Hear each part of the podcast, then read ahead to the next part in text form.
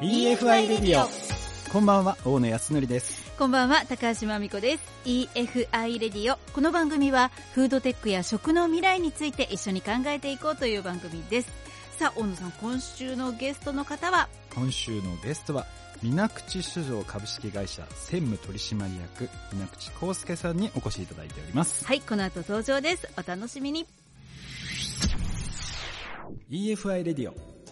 では今夜のゲストを改めてご紹介させていただきます。水口酒造株式会社専務取締役でいらっしゃいます。水口康介さんです。よろしくお願いします。よろしくお願いします。この水口酒造はどういったものを今作られてるんですか？製品としては。はい、まあ、名前の通り酒造会社ですので、はい。日本酒はもちろん作っておりますが、それ以外にもですね、えービールだったり焼酎クラフトジンなどですね様々な種類を作っております。おあ結構幅広いですね。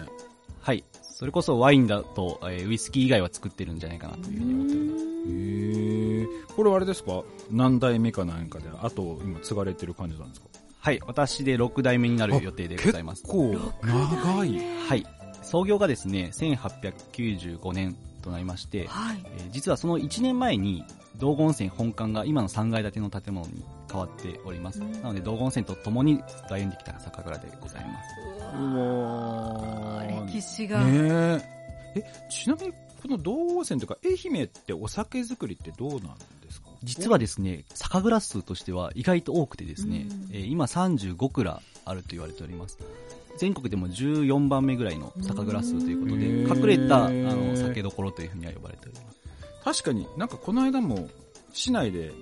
お酒のイベントやってましたね。はい、ほろ酔いフェスタという毎年開催されておりました愛媛で一番大きなお酒のお祭りなんですけども、そちらでは22蔵が参加しておりましたでそれで6代目として今従事されてるんですけどもともとは何か違うお仕事されてたんですか？はい。実は、東京でシステムエンジニアをえしておりました。はい。お酒にまつわる仕事じゃなかったんですね。はい。おそらく酒蔵の息子あるあるなんですけども、あの、レールを敷かれた人生が嫌で、他のことをしがちというのがございます。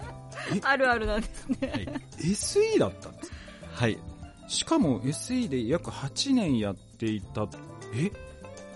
よく入ろうと思いましたね そうですね。私自身も実は全く酒蔵を継ぐ気はなくてですね、はいまあ、家業が、まあ、自営業ということで、まあ、不安定なので、なるべく安定した仕事がしたいということで、まあ、新幹線リニアの仕事っていうことを選んだんですけども、はい。紆余曲折があって戻ってきたという形になります。リニアだったんですね。はい。いやとなると本当に大きい会社さんの SE だったのでめちゃめちゃ安定してるわけですよね。それこそ定年ぐらいまでは仕事があるのが分かっているような状態ではあったので、それを蹴って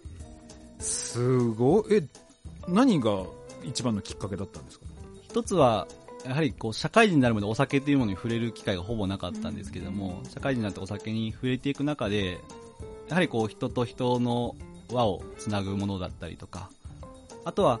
海外旅行が好きで、俺結構海外に行ってたんですけども、まあ、海外の方から日本酒って何なんだろうとか、うん。ビールってどうやって作るのとか、いろいろこういうご質問を受けた時に、自分の中で全く無知な自分がいてですね、でそれから実家のことだったりとかお酒のことについていろいろ調べたときにあ水口酒造ってすごいんだなと客観的にうん。外から感じることができてこの仕事面白そうだなと思ったのが最初のきっかけです。ご家族とか喜んでくれました？いや実はあの大反対されてまして、逆だ。はい、逆だ。私の父も実はもともと医師を目指していたんですねで祖父がまあ倒れたのであの戻ってきたというあの病気がありましたので、まあ、そういったところであまり同じレールはああ踏んでほしくないと。自分みたいに、まあ、苦労してほしくないっていうので、ええ反対されたんですね。そうですね。で実際1年ぐらいいろいろ相談もしたりとかいろいろした上で、まあ、最終的には認めていただけたという感じでへす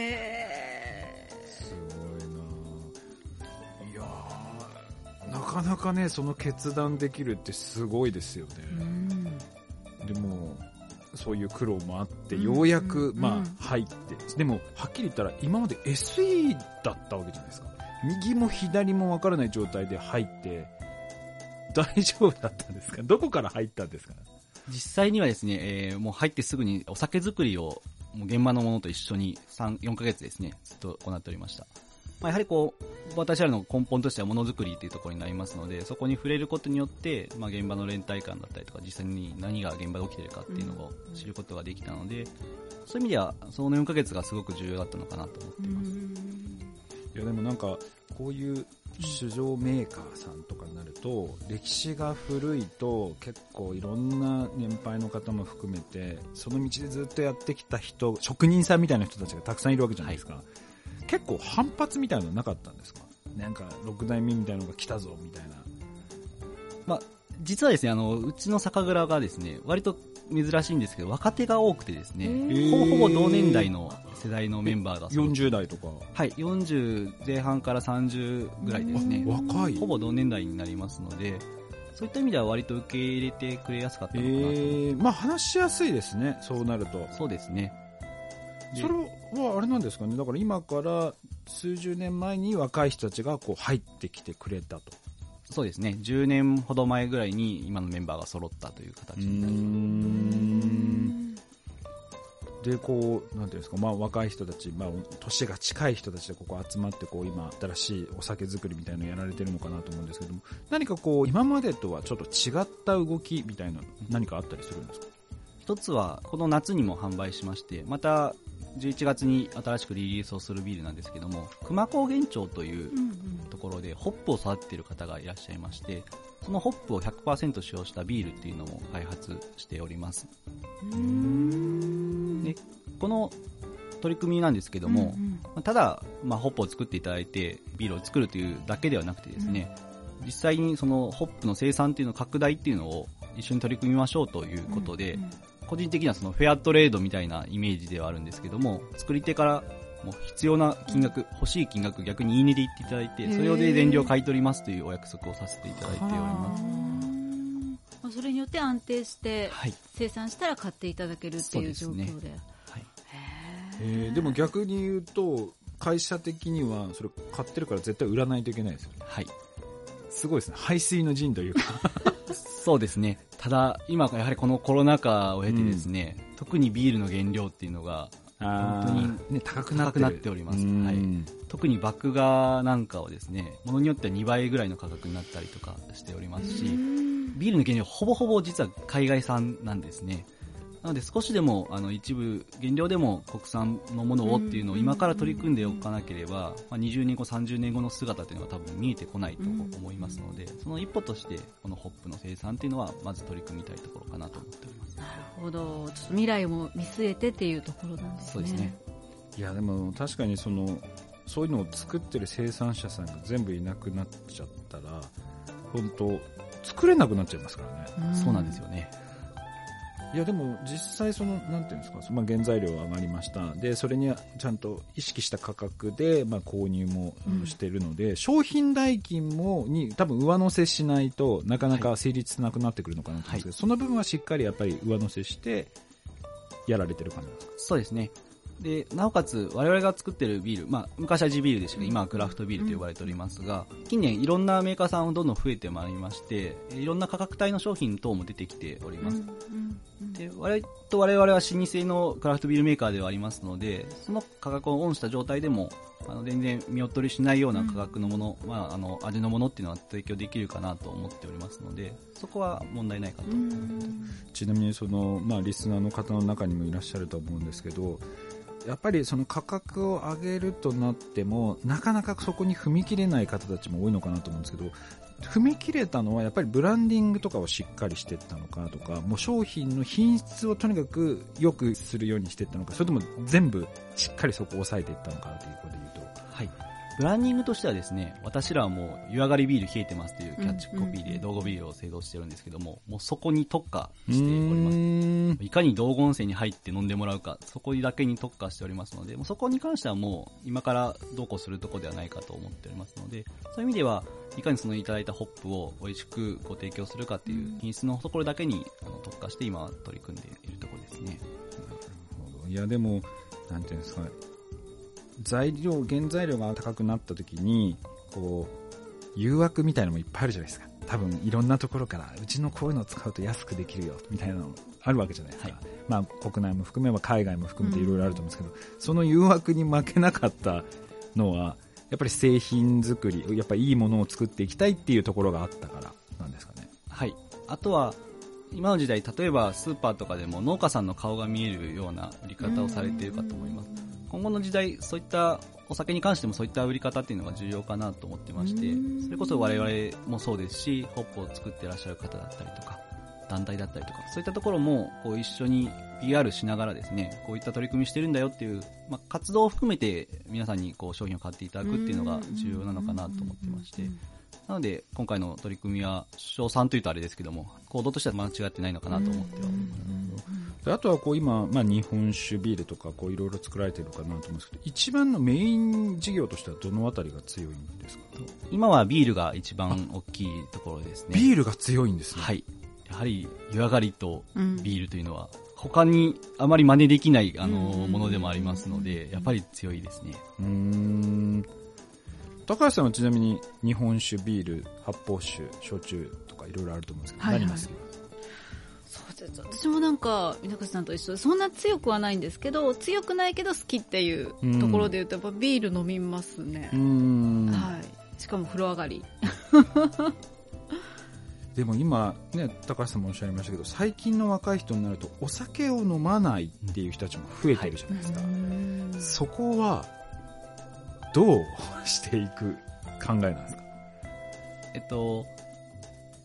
お酒を飲まない人たち当然増えてきてはいるんですけども、かといってそのお酒が出てこない場っていうのがうん。全くなくなるかというと、うん。それはないと思っております。なので、えーまあ、いろんな我々商品作っているのはそういったチャンネルを増やしていくっていうところかと思ってまして、例えば近年ですと、昨年ですね、道後一へという店舗を蔵の横にオープンさせておりまして、そこではどちらかというと体験だったりとか、人を集うというところに、はい、あの、特化したような施設にさせていただいております。当然、あの、弊社の商品も飲めるんですけども、え県内のいろんな産品を集めたりとかですね、マルシェをしてみたりとか、えーまあ、例えばビアフェスやったりとか、この前結婚式も実はさせていただいたりとかですね、はい。本当にいろんな何でもできるような場所にさせていただいてます。まあ、そういったところで、まあ、少しでも私らのお酒が出てくれば嬉しいですし、えそういった関わり方っていうのがもう一つの姿かなと思ってやっております。なんかコロナ禍も明けてちょっとこうやっぱ対面で飲むのっていいよねみたいな雰囲気がすごくありますよね今そうですね深まってるような気はします市内も道後も含めて、うんあの、週末なんか夜はすごく賑わってる感覚がございます。でそんな中こう今後の展開はどんな風なことを今考えられてるんですか？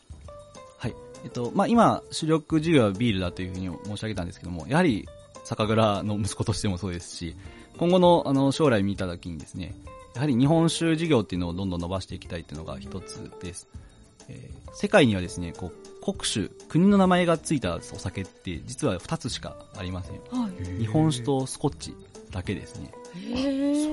はい。確か日本酒あ国の名前がついてるお酒って実はその二つしかないんですよね。へなんで、相当そういう意味では、あの、レアなお酒と言えるかと思いますし、まだまだ日本から外を見れば、まだブルーオーシャンに近いのかなとは思っておりますので、まあそういった市場だったりも狙いながら、ただ、やはり僕らの一番の思いとしては、やはり道後で来ていただいて飲んでいただきたいというところではありますので、まあいかにそこにつなげるかっていうところを今後は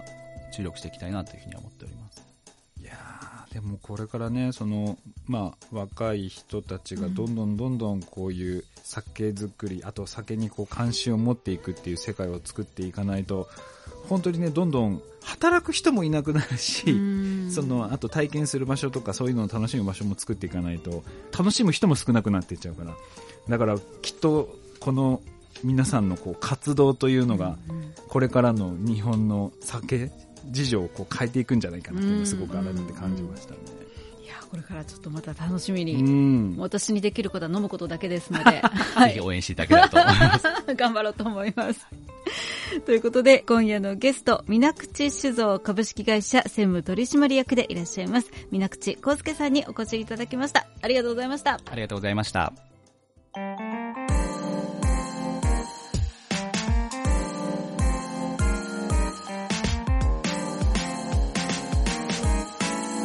EFI トピックス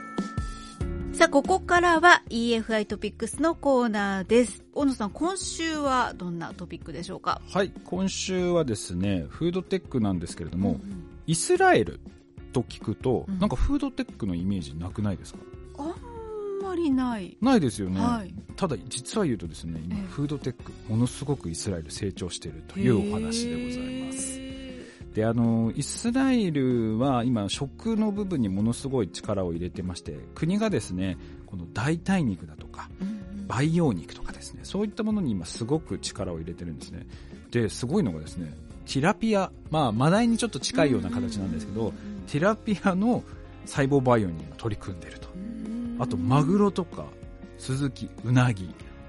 水産系のものをですね培養して作り出す細胞1個取ってそうです。そこから培養していくえー。なので養殖場みたいな形でいけすを作るんではなくもう正直言うと冷蔵庫みたいなところにピッて入れて置いとくと出来上がる。うなぎの肉が増えていくそうです。いやーすごっ。そう。で今世界中でそういう技術っていうのは進んでるんですけど、はい。この細胞培養に関してこのイスラエルっていうところが非常に注目されているので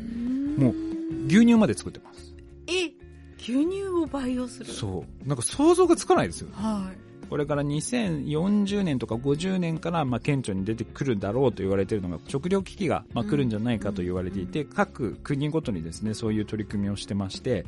で、えー、と実はその中に日本の技術っていうのもいろいろ使われていてそれこそ発酵の技術ですとか。実はあの日本の古来から培ってきた技術っていうのがその培養肉ですとか大豆ミートも含めて使えるものがたくさんあるのでとしたら皆さんのね、うん。やっているものの中でも使えるのがあるのかもしれないのでぜひそういった最先端の技術もチェックしていただければなと思います。はい。ということで今週の EFI トピックスのコーナーでした。EFI レディオ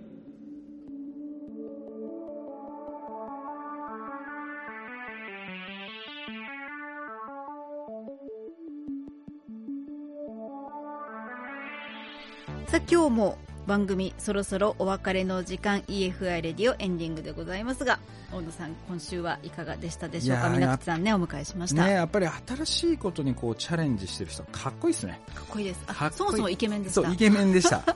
そもそもイケメンでいらっしゃいましたね。私やっぱりいや本当に新しいことにチャレンジして今までになかったようなこと。であとはやっぱり業界を背負うってわけじゃないんですけど、うん酒造全体あと地域を盛り上げていこうっていうこう活動をされてるのでかっこいいしそういう活動っていうのを我々も応援していきたいなっていうのはすごく改めて、うんだから飲みましょ飲みましょううね皆さんの飲んで貢献していきましょう はい。